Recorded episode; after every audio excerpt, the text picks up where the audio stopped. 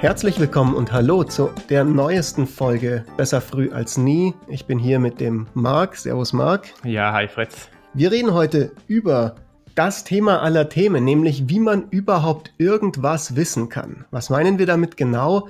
Wie kann man wissen, ob das, was man liest in den Medien, ob da tatsächlich was dran ist? Wie kann man sich eine Meinung bilden zu gegenwärtigen Ereignissen, die gerade passieren? Insbesondere wenn die Faktenlage beispielsweise nicht ganz klar ist oder verschiedene Menschen im öffentlichen Raum unterschiedliche Interpretationen aktuellen, eines aktuellen Ereignisses anbieten. Hast du das schon mal gemacht, Marc? Ähm, ob ich mir schon mal überlegt habe, wie man an, an Wissen rankommt, meinst du? Oder hast du dir überhaupt schon mal Meinungen gebildet zu öffentlichen Ereignissen? Natürlich habe ich das gemacht. Ich glaube, das ist für, für mich auch ein super spannendes Thema. Gerade als Wissenschaftler ist ja grundsätzlich so, dass sich eine Meinung bilden oder Wissen ähm, generieren ein, ein zentraler Aspekt meiner Arbeit. Ähm, und, und ich komme da halt dann auch so ein bisschen von der Ecke von, von den Leuten oder von der anderen Seite von den Leuten, die eben gerade das Wissen generieren und dann an den Mann oder an die Frau bringen müssen.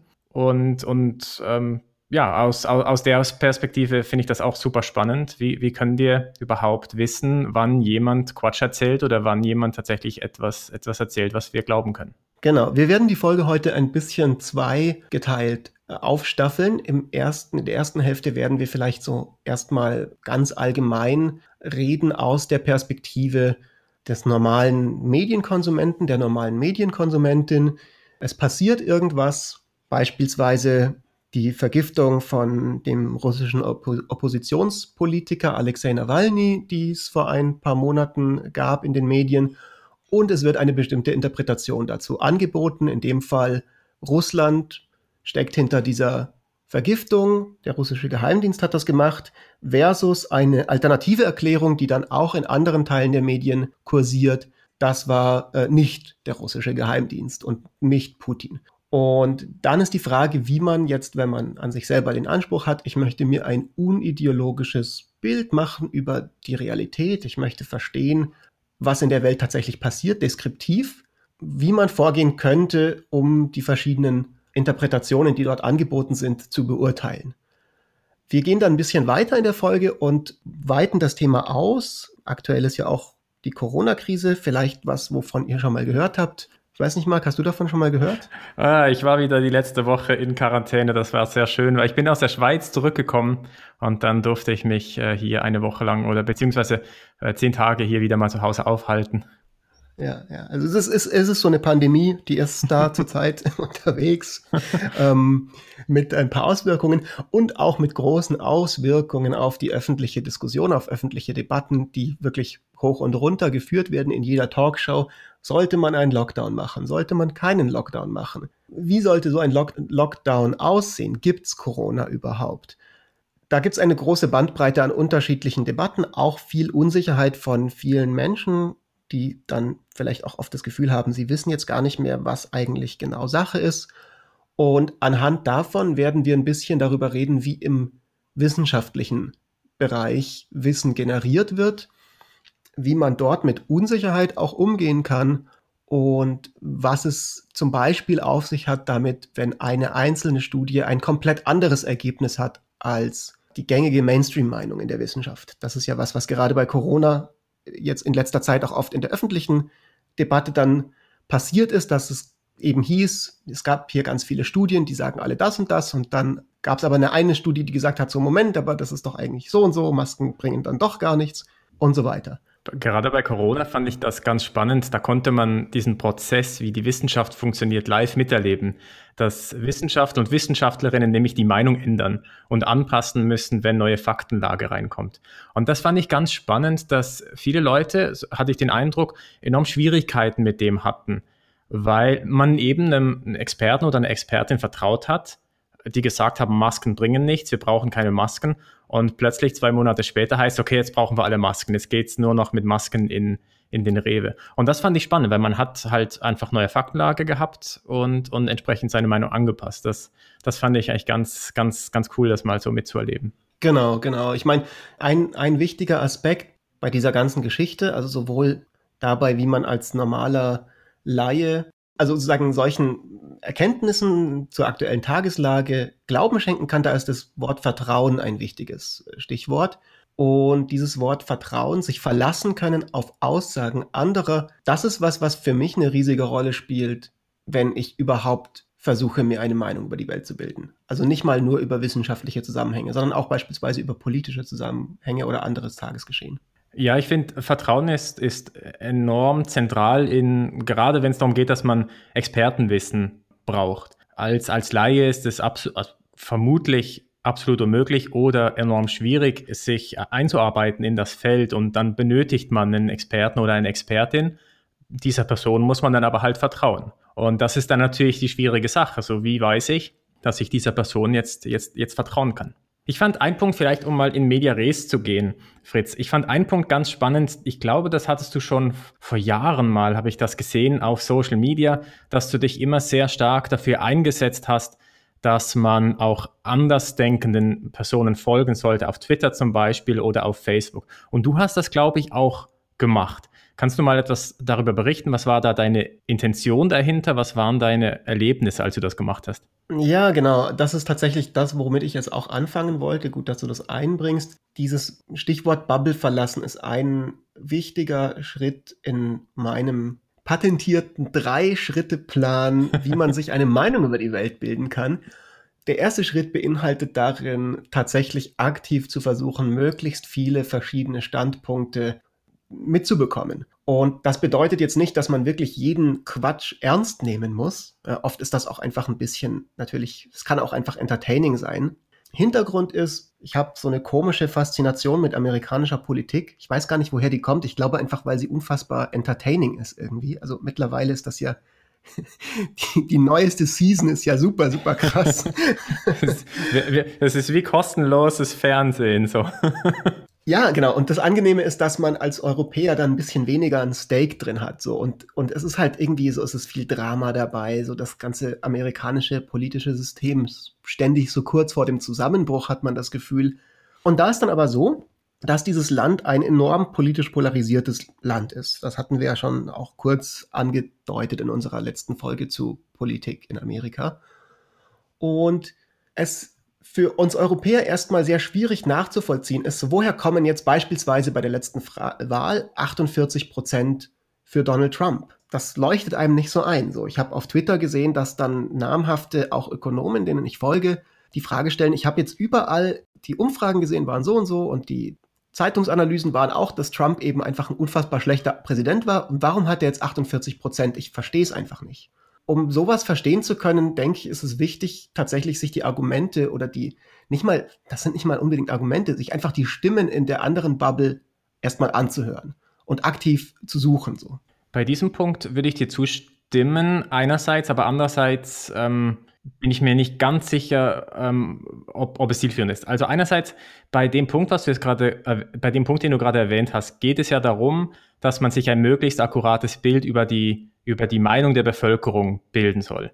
So, und, und, und äh, man war irgendwie überrascht, weil man halt jetzt auch in dieser Wahl schon wieder feststellen musste, dass enorm viele Leute diesen, diesen Typen da wählen. Und, und das halt damit zusammenhängt, dass man nur bestimmten Leuten auf, auf Twitter folgt und dann ein verzerrtes Bild hat. In dieser Situation würde ich zustimmen, ja, das macht durchaus Sinn, dass man eben gerade anders denkende Leute folgt, weil man dann ein besseres Bild darüber bekommt, über die Fragestellung, die man hat. Und die Fragestellung in diesem Punkt ist halt, was ist das Meinungsbild der Bevölkerung? Wenn es aber um andere Dinge geht, zum Beispiel jetzt bei der Vergiftung von, von dem Oppositionsführer in, in Russland, warum muss ich für das anderen Leuten folgen? Warum zum Beispiel muss ich dafür irgendwelchen Putin-Anhängern folgen, bei denen ich ja genau davon ausgehen kann, dass sie so oder so äh, in, zugunsten von Putin argumentieren werden. Das stimmt, aber die Gegenfrage wäre dann doch, könntest du nicht bei extremen oder normalen Putin-Kritikern davon ausgehen, dass sie so oder so gegen Putin argumentieren werden? Und warum bist du dir jetzt sicher, dass die einen Recht haben und die anderen nicht? So, also ich ich finde, das ist was, wo man sich schon, da kann man ein, man kann eine Confidence haben, man kann ein Zuvertrauen haben. Ich vermute, das wird so und so sein. Ähm, aber solange man das halt nicht sicher wissen kann und es aber sicher wissen möchte, fände ich es leichtfertig, von vornherein sich gar nicht erst die Erklärungen, die alternativen Erklärungen, die angeboten werden, überhaupt erst anzugucken.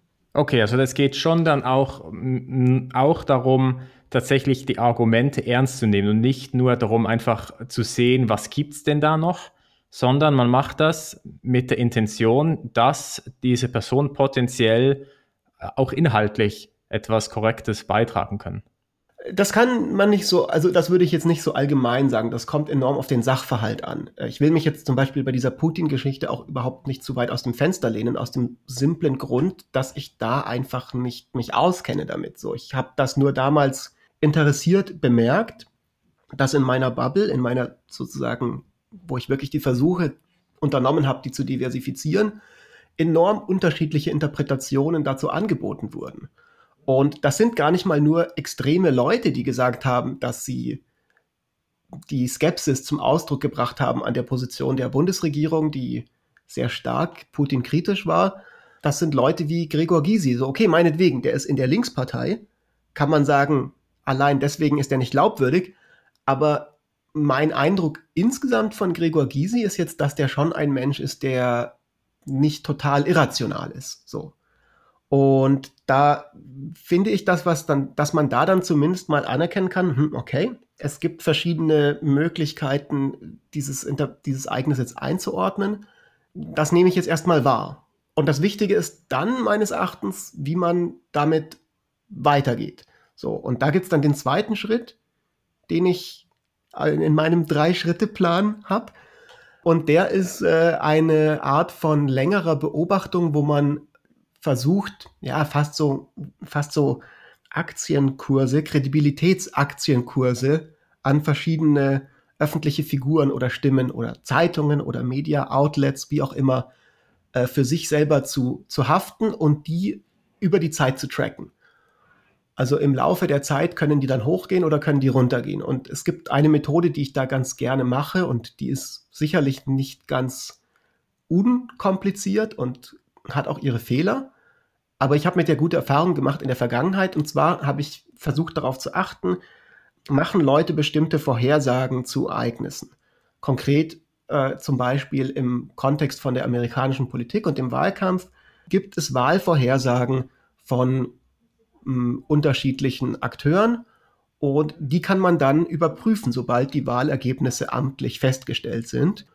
Und dann kann man eben sehen, dass jemand, der eben vorhersagt, Biden wird die Wahl mit 350 oder 370 ähm, Stimmen im Electoral College gewinnen, halt falsch lag. Und das kann man dann mit einberechnen, wenn man das nächste Mal eine Vorhersage von dieser Person hört und eine parallel andere Vorhersage hat von einer Person, die bei der letzten Wahl richtig lag. Das ist dann zumindest ein kleiner Bayesianischer Schritt, um da ein wenig mehr Clarity zu bekommen, wenn man selber kein Experte ist.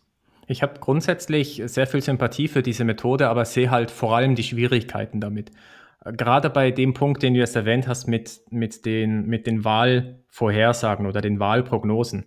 Das Problem äh, ist einerseits zum Beispiel, dass wenn, wenn ich eine Prognose abgebe, dass, dass ähm, Biden mit 70-prozentiger Wahrscheinlichkeit gewählt wird und dann aber Trump gewählt wird, dann bedeutet das halt nicht, dass meine Prognose falsch war. Ne, ich hab, hatte ja die Prognose von 70 Prozent Biden. Das heißt 30 Prozent für Trump. Und dann ist es natürlich schwierig, ähm, empirisch zu identifizieren, hat diese Person jetzt eine korrekte Prognose gemacht, die halt einfach, ist halt einfach der falsche Fall eingetreten oder hatte die Person tatsächlich einfach Humbug erzählt. Das ist extrem schwierig zu überprüfen. Aber grundsätzlich finde ich es natürlich spannend, dass man, dass man Leute, dass man Leute daran messen kann, wie, was für gut, wie gut die äh, Predictions machen. Das andere Problem ist halt, dass man nicht immer ähm, diese Möglichkeit hat dass man nicht immer die Möglichkeit hat, Leute zu tracken, weil sie keine, entweder machen sie keine Prognosen oder sie machen keine überprüfbaren Prognosen. Absolut, also da, da, da sprichst du was Richtiges an. Dieser, dieser Ansatz ist natürlich sehr limitiert, weil die Überprüfbarkeit von Prognosen enorm limitiert ist. Und, und es dir natürlich auch passieren kann, dass du in dein, dass du wieder in die Falle deiner eigenen vor sozusagen vorgefertigten Meinungen fällst und vorschnell dann sagst, diese Prognose ist irgendwie richtig gewesen oder bestimmte Sachen gar nicht als Prognosen wahrnimmst. Das ist natürlich limitiert. Es gibt allerdings Sachen, also wenn ich jetzt sage, Trump wird mit 70-prozentiger Wahrscheinlichkeit abgewählt, das lässt sich natürlich nicht, nicht überprüfen, ne? weil du den kontrafaktischen, du, du kannst das nicht sozusagen, du kannst das nicht 10.000 Mal als die Realität quasi 10.000 Mal durchlaufen lassen und danach schauen, war das in 70 Prozent der Fälle so. Was du aber trotzdem überprüfen kannst, ist eben eine klare Sache, wenn jemand sagt, ich sage, der kriegt so und so viel Mandate oder diese Partei, wenn jetzt mir jemand sagt, bei der nächsten Bundestagswahl bekommt die SPD 57 Prozent der Stimmen, dann kann ich sagen, mh, okay, interessante Prognose, schauen wir mal. Wenn dann tatsächlich die SPD 57 oder mehr Prozent der Stimmen bekommt und niemand damit gerechnet hat, dann ist es dann doch was, wo ich sagen kann, hm, diese Prognose, entweder war das einfach totaler, totaler Glücksgriff, oder aber ich gucke mir an, was die, was die Argumentation hinter dieser Prognose war. Wie ist dieser Mensch auf diese, auf diese Prognose gekommen? Der hat sich vielleicht dazu Gedanken gemacht und das gibt mir die Gelegenheit, dann möglicherweise einen sehr interessanten Gedankengang nachzuvollziehen, der eine Kredibilität hat, weil er was vorhergesagt hat, was andere nicht vorhergesagt haben. Und wie würdest du das jetzt bei Fällen machen, bei denen du eben nicht die Möglichkeit hast, ähm, diese Predictions mit einzubeziehen? Einerseits, weil du halt Timelags hast, du machst eine Prediction über was, was erst in ein paar Jahren eintritt, oder es ist grundsätzlich nicht möglich, wie zum Beispiel jetzt der Fall mit dem Oppositionsführer in Russland. Und das ist keine Prediction, die man überprüfen kann, weil wir wissen es halt fundamental nicht, ob das jetzt Russland war oder nicht. Das ist äh, eine sehr gute Frage. Auf der einen Seite ist das was, was nicht dieser Ansatz funktioniert nicht von heute auf morgen. So, das ist was, was sehr lange dauern wird, da dann schrittweise Leuten sozusagen, also nur weil jemand auch einmal eine gute Prognose hatte, heißt das nicht, dass der deswegen jetzt irgendwie, ja, der, der totale Nostradamus ist, der alles weiß und auf dessen politische Analysen ich mich jetzt 100, in 100 Prozent der Fälle äh, verlassen kann. Aber es ist einfach ein kleiner Data Point und diese Data Points können sich vielleicht im Laufe der Zeit ansammeln. Es kann natürlich auch sein, dass es Zusammenhänge gibt, wo äh, das schlicht und einfach nicht anwendbar ist, diese Methode. Und da kommen wir dann einfach zurück zu dem Stichwort Vertrauen, das wir hatten. Ähm, an gewissen Punkten muss ich einfach äh, Leuten Vertrauen schenken. Ja, früher war das relativ klar, weil es zum Beispiel, also eine Möglichkeit, sein Vertrauen öffentlichen Stimmen zu schenken, ist, ist, ist eine Marke, ist eine Brand. Also wenn jetzt irgendwo zum Beispiel Süddeutsche Zeitung drüber steht, dann könnte ich sagen, das ist was, das ist ein Markenzeichen, dass die Vertrauen, das viel Vertrauen von mir verdient, weil ich davon ausgehe, dass ein Mechanismus hinter dieser Information steckt, ein redaktioneller Mechanismus, der diese Information verlässlich macht. Nur ähm, muss ich da letztlich davon ausgehen. So, ich weiß nicht, wie das tatsächlich hinter den Türen bei der Süddeutschen Zeitung aussieht. Ist das tatsächlich eine faktengesteuerte Berichterstattung, die dort passiert? Oder ist die auch irgendwie ideologisch geprägt? Das kann ich als Verbraucher erstmal nur ähm, glauben oder nicht glauben. Jetzt sind natürlich gerade solche Dinge wie Tageszeitungen natürlich auch nicht immer nur Experten und Expertinnen, sondern das sind Journalisten und Journalistinnen und die beziehen ihre Informationen ebenfalls aus, aus der Welt. Und die beziehen sie vermutlich von Experten und Expertinnen, würde ich, würde ich mal davon ausgehen. Jetzt widersprechen die sich ja teilweise und es gibt Uneinigkeiten. Wie soll man dann entscheiden, was man jetzt vertraut, wenn es jetzt einen Fall gäbe, wo es dann eben keine Zeitungsberichte darüber gibt oder die Zeitungsberichte berichten beide Seiten und dann stehst du halt immer noch ohne, ohne klare Meinung von, von der Süddeutschen Zeitung da. Vielleicht kann ich einhaken. Also etwas, was ich zum Beispiel äh, spannend finde, ist äh, gerade zum Beispiel im ökonomischen Kontext. So, die Ökonomen und Ökonominnen äh, sind sich über nichts einig. So, die streiten über alles. Ähm, aber es gibt, also gut, ich, ich habe jetzt gerade gesagt, sie sind sich über nichts einig, aber es, sind, es gibt gewisse Dinge, da sind sie sich eigentlich einig. Und was ich spannend finde, ist, wenn zwei Ökonomen oder Ökonominnen, die grundsätzlich andere Meinungen vertreten, die aber immer noch einen gewissen gemeinsamen Nenner haben. So, dann kann ich zumindest da die Annahme treffen, okay, das wird zumindest irgendwie so ein Safe Bet sein. Also irgendwie alle sind sich irgendwie einig, mehr oder weniger, wenn wir äh, Geld drucken, dann kommt es zur Inflation. So, in welchem Ausmaß das jetzt passiert, ähm, da gibt es vielleicht unterschiedliche Meinungen. Wir drucken ja zum Beispiel schon länger relativ viel Geld, aber die Inflation ist immer noch extrem niedrig. Aber grundsätzlich gibt es, glaube ich, schon so einen Konsens, wenn wir jetzt anfangen würden, richtig krass Geld zu drucken, dann würde die Inflation kommen. Und, und, und, und sowas gibt mir eine gewisse Sicherheit, dass ich relativ gut einschätzen kann, wie die tatsächlichen Sachverhalte sind. So. Zumindest von, von, von den Expertenmeinungen. Und das, also das wäre zumindest mal so ein Lower Bound. Das finde ich einen sehr guten Punkt, der wirklich, wirklich helfen kann. Es gab mal vor einer Weile ein Papier, das ich gesehen habe, es war auch ein ökonomisches Papier, ich habe vergessen, worum genau das ging. Und das hat angefangen als eigentlich nur so ein, ein, ein Witz eigentlich zwischen zwei befreundeten Ökonomen, die unterschiedliche Einschätzungen zu einem bestimmten Sachverhalt haben. Ich weiß nicht mehr, das könnte Minimum Wage gewesen sein und die gesagt haben, ey, wir machen jetzt einfach mal ein gemeinsames, wir co-authern mal so ein bisschen Paper dazu. Und am Ende ist ein total einheitliches Paper dabei rausgekommen. Also die Idee, die sie hatten, war, wir machen eine gemeinsame Datenanalyse und am, am Ende schlagen wir unsere unterschiedliche Interpretation des Ergebnisses vor. Das heißt, die kamen aus ganz anderen Richtungen, haben dann zusammengearbeitet und hatten dann aber eine sehr einheitliche, tatsächlich äh, einheitliche Interpretation davon und waren beide sehr überrascht davon. Und ich denke, das ist dann was, wo man sagen kann, auf einer Metaebene, ich muss jetzt gar keine Ahnung, gar keine konkrete Ahnung haben von diesem Thema selber. Ähm, ich muss keine, ich muss kein Mega-Experte in Datenanalyse sein, aber der Fakt, dass ich unter der Annahme, dass die beiden das jetzt nicht alles sich nur sozusagen, nicht einem nur vorgaukeln, dass sie mit unterschiedlichen Meinungen reingegangen sind, dass sie dann mit derselben Meinung rauskommen, ist was Aussagekräftiges. Ja, das Paper habe ich auch ähm, gesehen, das fand ich super spannend. Ich glaube, es war Barrow, ich bin mir aber nicht sicher. Äh, ich habe ähnliche, ähnliche Ideen auch schon in, in psychologischen Papern gelesen oder, oder in äh, verhaltensökonomischen Papern. Finde ich super vielversprechend. Äh, fände ich cool, wenn es häufiger solche Dinge gäbe. Ich habe leider so ein bisschen die Befürchtung, äh, dass nicht alle, ähm, jetzt in der Ökonomie zumindest, nicht alle ähm, Ökonomen oder Ökonominnen ein Interesse daran haben, das zu machen, weil man halt sehr stark von äh, unterschiedlichen Meinungen profitiert.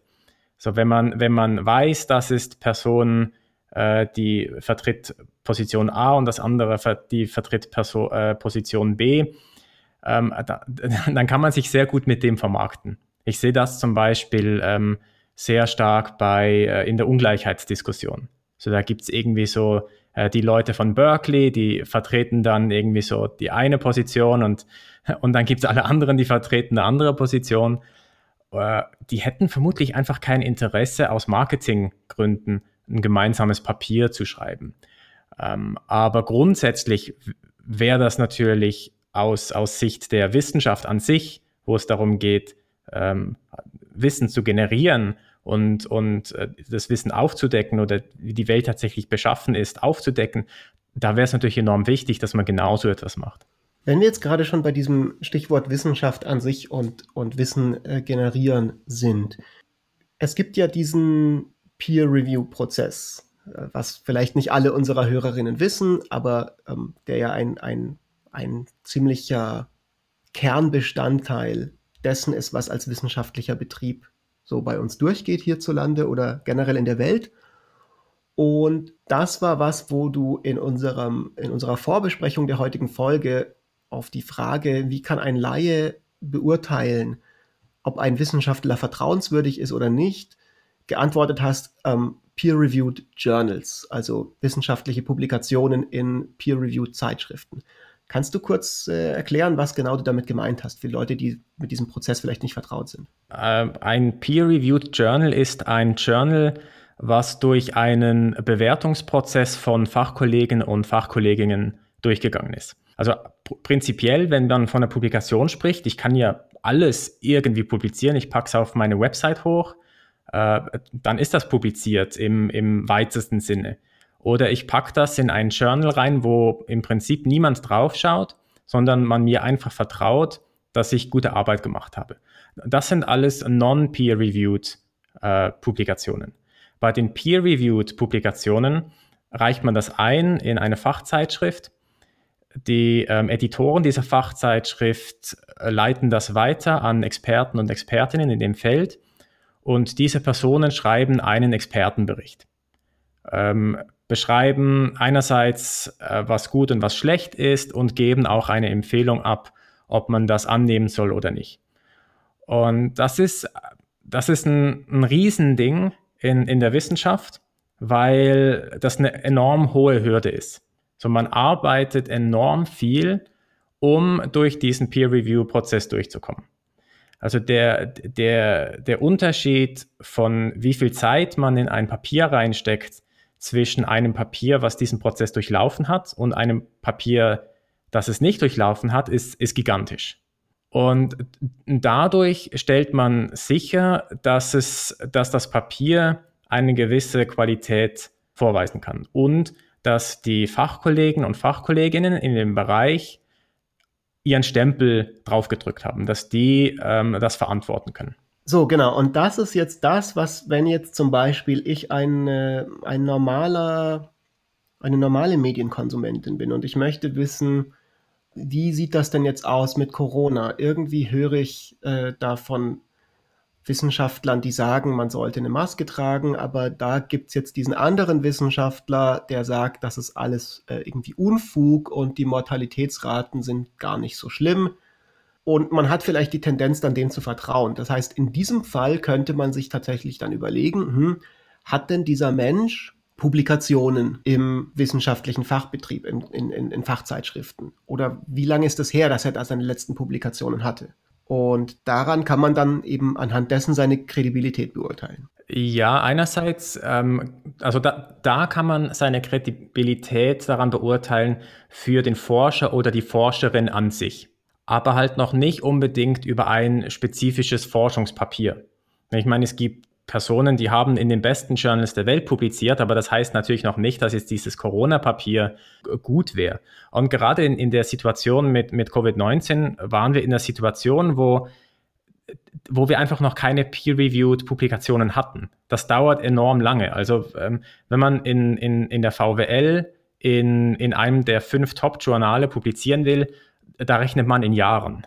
So, also das, das dauert von ähm, Zeitpunkt eingereicht, erstes Mal eingereicht, bis zu jetzt ist es publiziert, kann das gerne mal vier, fünf, sechs Jahre gehen. Genau, aber du bist ja jetzt erstmal ein normaler, ein, eine normale Bürgerin und möchtest dir eben ein zeitnahes Urteil bilden, ne? weil es stehen ja Dinge auf dem Spiel. So, es werden ja Grundrechte beispielsweise äh, eingeschränkt und als Bürger möchtest du natürlich in der Lage sein, dir darüber ein Urteil bilden zu können, ist das gerechtfertigt, dass diese Grundrechte eingeschränkt werden. So, das ist ja erstmal was, wo man zu Recht als, als, als freier, demokratischer äh, Bürger ein großes Misstrauen haben sollte, erstmal, immer wenn es um sowas geht.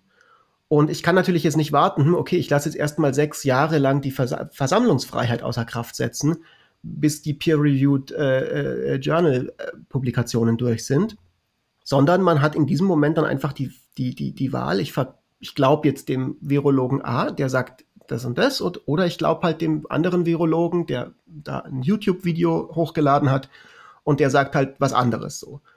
Und da kann es ja dann trotzdem erstmal unter diesem, in diesem Fall durchaus eine gute Hilfe sein zu sehen, der eine ist halt tatsächlich jemand, der hat eine hohe Position an einem, an einer forschungsorientierten Klinik und ist, sagen, nach allem, was ich das jetzt beurteilen kann, hat er sozusagen, ich kann mir auf seiner Webseite dann angucken, wann sind seine letzten Publikationen gewesen und so weiter. Während der andere hat halt mal Anfang der 90er Jahre als Arzt gearbeitet. So, und es kann natürlich trotzdem sein, dass der Zweitere irgendwie recht hat. Die Wahrscheinlichkeit ist aber, dass er tatsächlich nicht der Experte ist, wie der Erste ist. Ich glaube aus, absolut, aus, aus rationaler Sicht, wenn es darum geht, wie maximiere ich die Wahrscheinlichkeit, dass ich richtig liege oder dass ich eine gute Entscheidung treffe. Dann ist das auf alle Fälle, ähm, wenn man sonst keine Information hat, eine relativ gute Strategie. Vertraut den Experten oder den Expertinnen und nicht der Person auf, auf YouTube.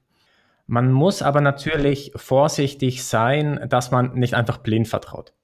Einerseits gibt es auch unter Expertinnen und Expertinnen große äh, Meinungsverschiedenheiten, gerade zum Beispiel mit, mit den Masken. Sollte man jetzt eine Maskenpflicht einführen oder nicht? Und es gibt halt einfach auch eine große Unsicherheit, äh, auch, auch von der Datenlage her, also gerade mit den Masken zum Beispiel. Ich hatte auch den Eindruck im, im, im März oder April oder wann das war, Masken bringen grundsätzlich nichts, weil das ist das, was die Experten und Expertinnen mir gesagt haben. So, und ich, und ich habe denen vertraut. Und was sich dann aber gezeigt hat, ist, dass, dass die, die Studienlage halt einfach nicht ausgelegt war für diesen Spezialfall, den wir jetzt hatten, weil diese ganzen äh, Studien zu, zur Wirkung äh, von, von äh, Mund-Nasen-Bedeckungen waren typischerweise im klinischen Kontext und eben gerade nicht in einem Kontext, wo es darum geht, dass man, dass eine gesamte Bevölkerung diese Masken trägt. Und dann hat man sich natürlich berufen auf die Informationen, die man hatte. Und da wusste man, okay, man muss diese Masken halt korrekt ähm, anziehen und ausziehen. Wir, man braucht äh, spezielle Masken, das können nicht einfach irgendwelche Masken aus Stoff sein und so weiter und so fort. Aber man hatte halt keine Informationen darüber, wie es denn ist, wenn man das im großen Stil in einem Land äh, ausrollt. Und inzwischen hat man diese Informationen und inzwischen gibt es Studien, die darauf hindeuten, dass, dass die Einführung der Maskenpflicht maßgeblich dafür verantwortlich war, dass die, dass die Infektionszahlen zurückgegangen sind. Vielleicht kommen wir noch mal kurz zurück zu Sachverhalten, wo man solche Studien tatsächlich nicht hat. Ne? Also Sachen, die ein bisschen so außerhalb dieser wissenschaftlichen Erforschungsmethodik liegen. Das kann jetzt sowas sein wie das, was wir anfangs gesagt haben mit dem Nawalny, wo wesentliche Einschätzungen dann zum Beispiel auf Geheimdienstinformationen beruhen, auf die man keinen Zugriff hat. Es kann was sein wie eine Berichterstattung aus jetzt gerade Belarus oder sagen wir mal, irgendwie Hongkong, wo es ein, eine, eine Widerstandsbewegung gibt aus der Zivilgesellschaft oder Proteste und es verschiedene Interpretationen gibt, was jetzt, also auch viel Bildmaterial, wo dann eben nicht ganz klar ist, sind das jetzt, sind das jetzt Protestierende, die dort da irgendeinen Laden anzünden oder Leute verprügeln oder wer weiß, sind das vielleicht Regierungskräfte, die sich als Protestierende verkleidet haben und so weiter. Also, also wir leben in einer Welt, die von unfassbar viel Unsicherheit geprägt ist. Und diese Unsicherheit nimmt immer noch mehr zu. Ne? Also wir kommen ja jetzt erst in das Zeitalter der, der Deepfakes beispielsweise. Also da können wir noch mal eine ganz, ganz eigene Folge darüber machen. Die fundamentale Frage hier würde ich an dich weitergeben ist, kann man da überhaupt noch seinem Urteil vertrauen? Ist es nicht vergebene Liebesmühe, überhaupt zu einem Urteil kommen zu wollen über Weltgeschehen? Naja, die Frage ist, was meinen wir mit müssen oder können wir zu einem Urteil kommen? Was sich verändert, ist die Unsicherheit äh, über, über das Urteil. Ich sehe das Ganze mehr so als Verteilung. So, es gibt ähm, eine unendliche Anzahl von möglichen korrekten Welten oder möglichen korrekten Annahmen und wir haben eine Überzeugung über diese Verteilung. Beziehungsweise wir haben, ähm, wir haben unterschiedliche Wahrscheinlichkeiten über, dies, über, diese, über diese Zustände. Und in gewissen Situationen sind wir uns relativ sicher und in gewissen Situationen sind wir uns halt überhaupt nicht sicher. So, und in einer, in einer Welt, wo es, darum geht, dass wir jetzt entscheiden müssen, ob, äh, ob, ob äh, die Situation in Hongkong tatsächlich so ist, wie in unseren Medien dargestellt, oder ob, ob der Putin tatsächlich den Oppositionsführer ähm, hat äh, ermorden lassen oder versucht hat, ihn zu ermorden, da haben wir einfach eine große Unsicherheit. Der, der Punkt ist aber, wir müssen ja trotzdem handeln. Und wir müssen in der Situation dann halt handeln unter Unsicherheit oder unter großer Unsicherheit. Der, der Punkt ist aber, dass wir halt nur weil wir, nur weil wir jetzt eine größere Unsicherheit haben oder weil wir nicht wissen, was jetzt unsere Position sein soll, das halt nicht heißt, dass wir einfach keine Position haben können. Also wir können immer noch eine Position haben, wir müssen aber halt wissen oder bereit sein, dass wir vermutlich falsch liegen oder möglicherweise falsch liegen. Und da finde ich dann halt spannend, was, was gibt es dann da für Strategien? Und das ist dann so, so ein Bayesianisches Argumentieren irgendwie. Okay, wir nehmen halt Informationen auf, wir versuchen diese Information zu interpretieren und jetzt kriegen wir halt ein, ein mehr oder weniger sicheres Meinungsbild über die Sachverhalte. Genau. Und das ist vielleicht ein guter Punkt, um nochmal zurückzukommen, weil ich hatte ja vorhin gesagt, von, ich hatte von drei Schritten geredet und wir hatten bisher nur zwei davon abgehandelt. Ich hoffe, dass die Leute noch nicht alle ausgeschalten haben, weil der dritte nicht kam. Ähm, einfach um das nochmal kurz zu wiederholen. Der erste Schritt ist sozusagen, verschiedene Meinungen tatsächlich aktiv zu suchen, verschiedene Interpretationen aktiv nachzulesen, äh, ohne die jetzt damit irgendwie äh, zu legitimieren.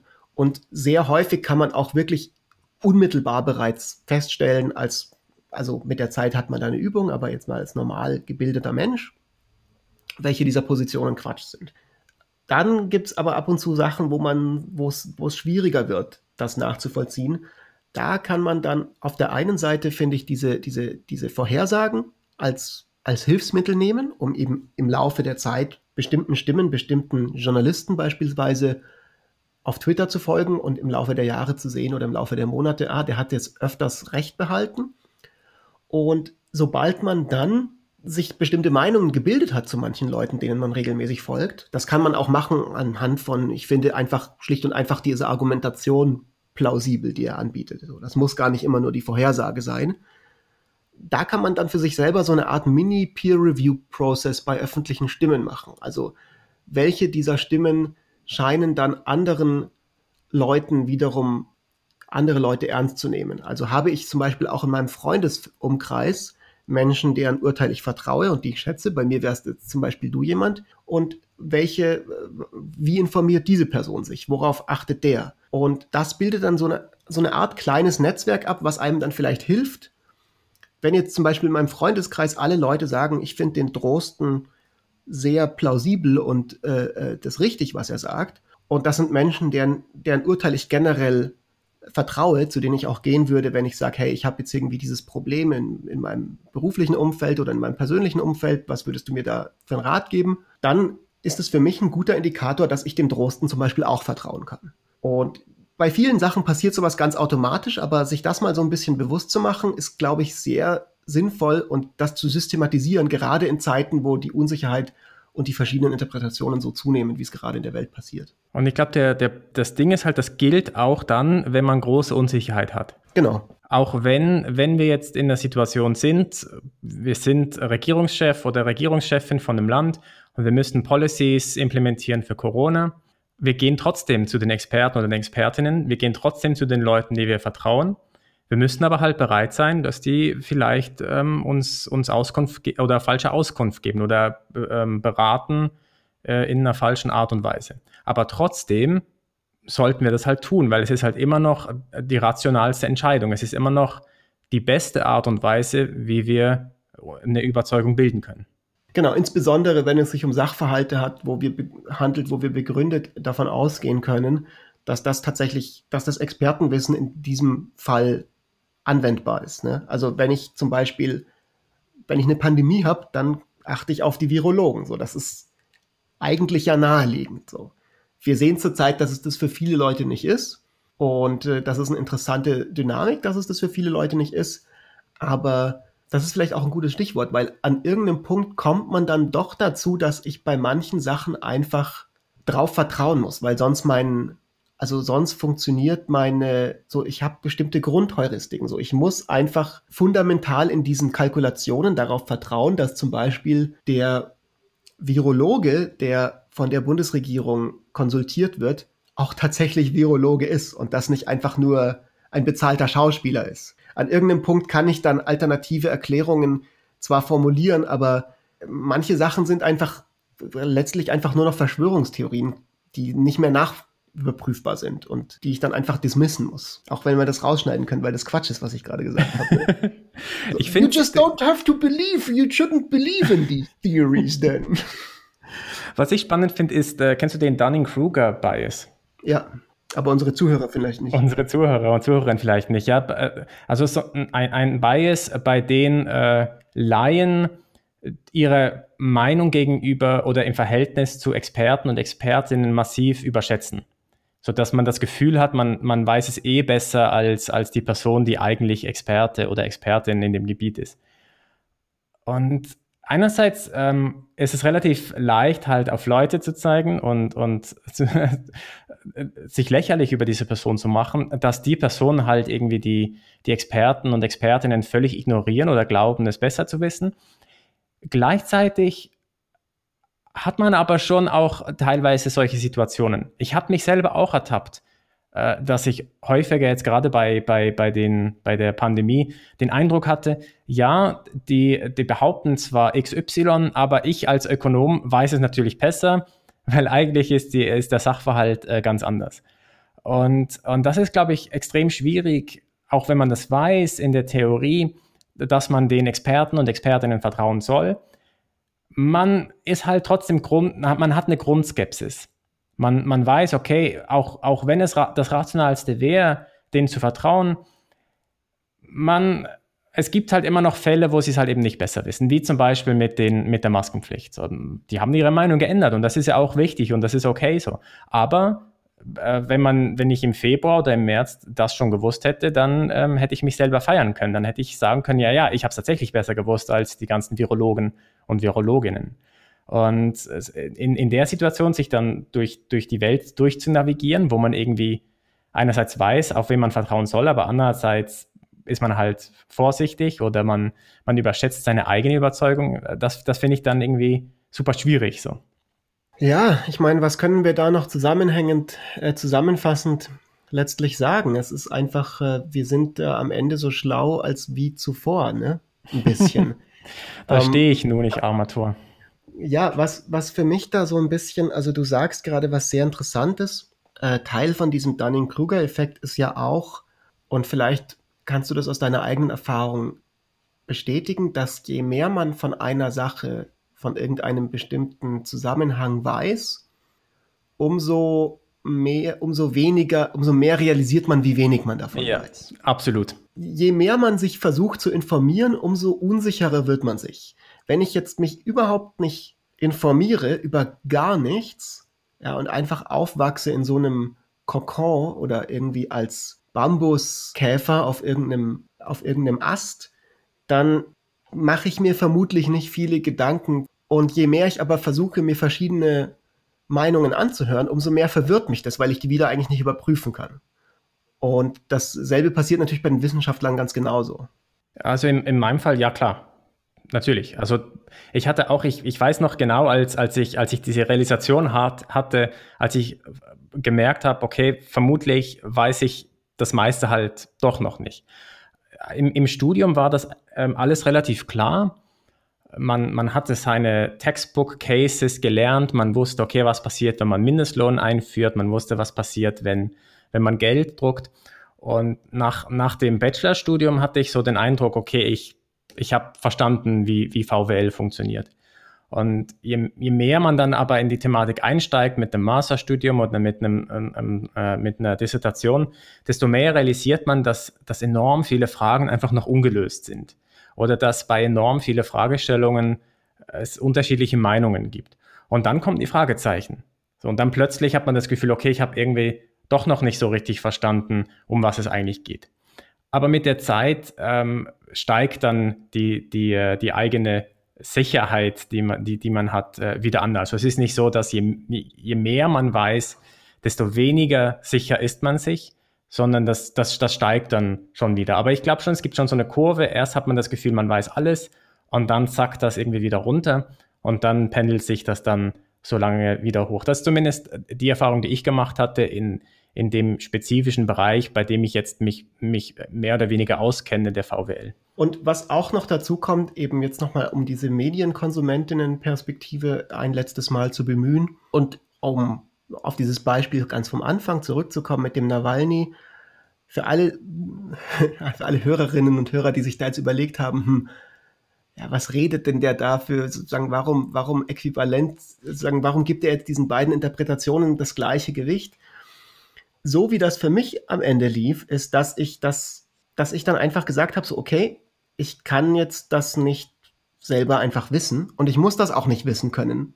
Ja, wie das dann tatsächlich ist mit den ganzen Geheimdienstinformationen, die man dazu braucht. Aber was ich tatsächlich einfach weiß, ist, dass ich eine ganze Menge andere Data Points habe, die mir eben sagen, insgesamt weiß ich, dass der Putin jetzt nicht der lupenreine Demokrat ist, sondern eher ein, also eher ein Zeitgenosse, dem ich das tatsächlich zutrauen würde.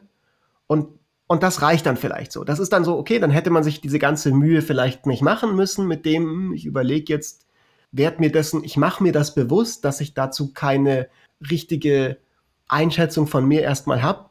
Wenn man dann doch sich auf sowas Einfaches am Ende zurückbesinnt, aber letztlich, ja, bleibt einem manchmal nicht viel anderes übrig, weil dann ist der, dann ist halt sozusagen das Leben geht halt weiter und man kann jetzt man muss einfach manchmal auch manche Sachen für sich dann bauchgefühlmäßig sehen. Am Ende sind wir auch nicht schlauer.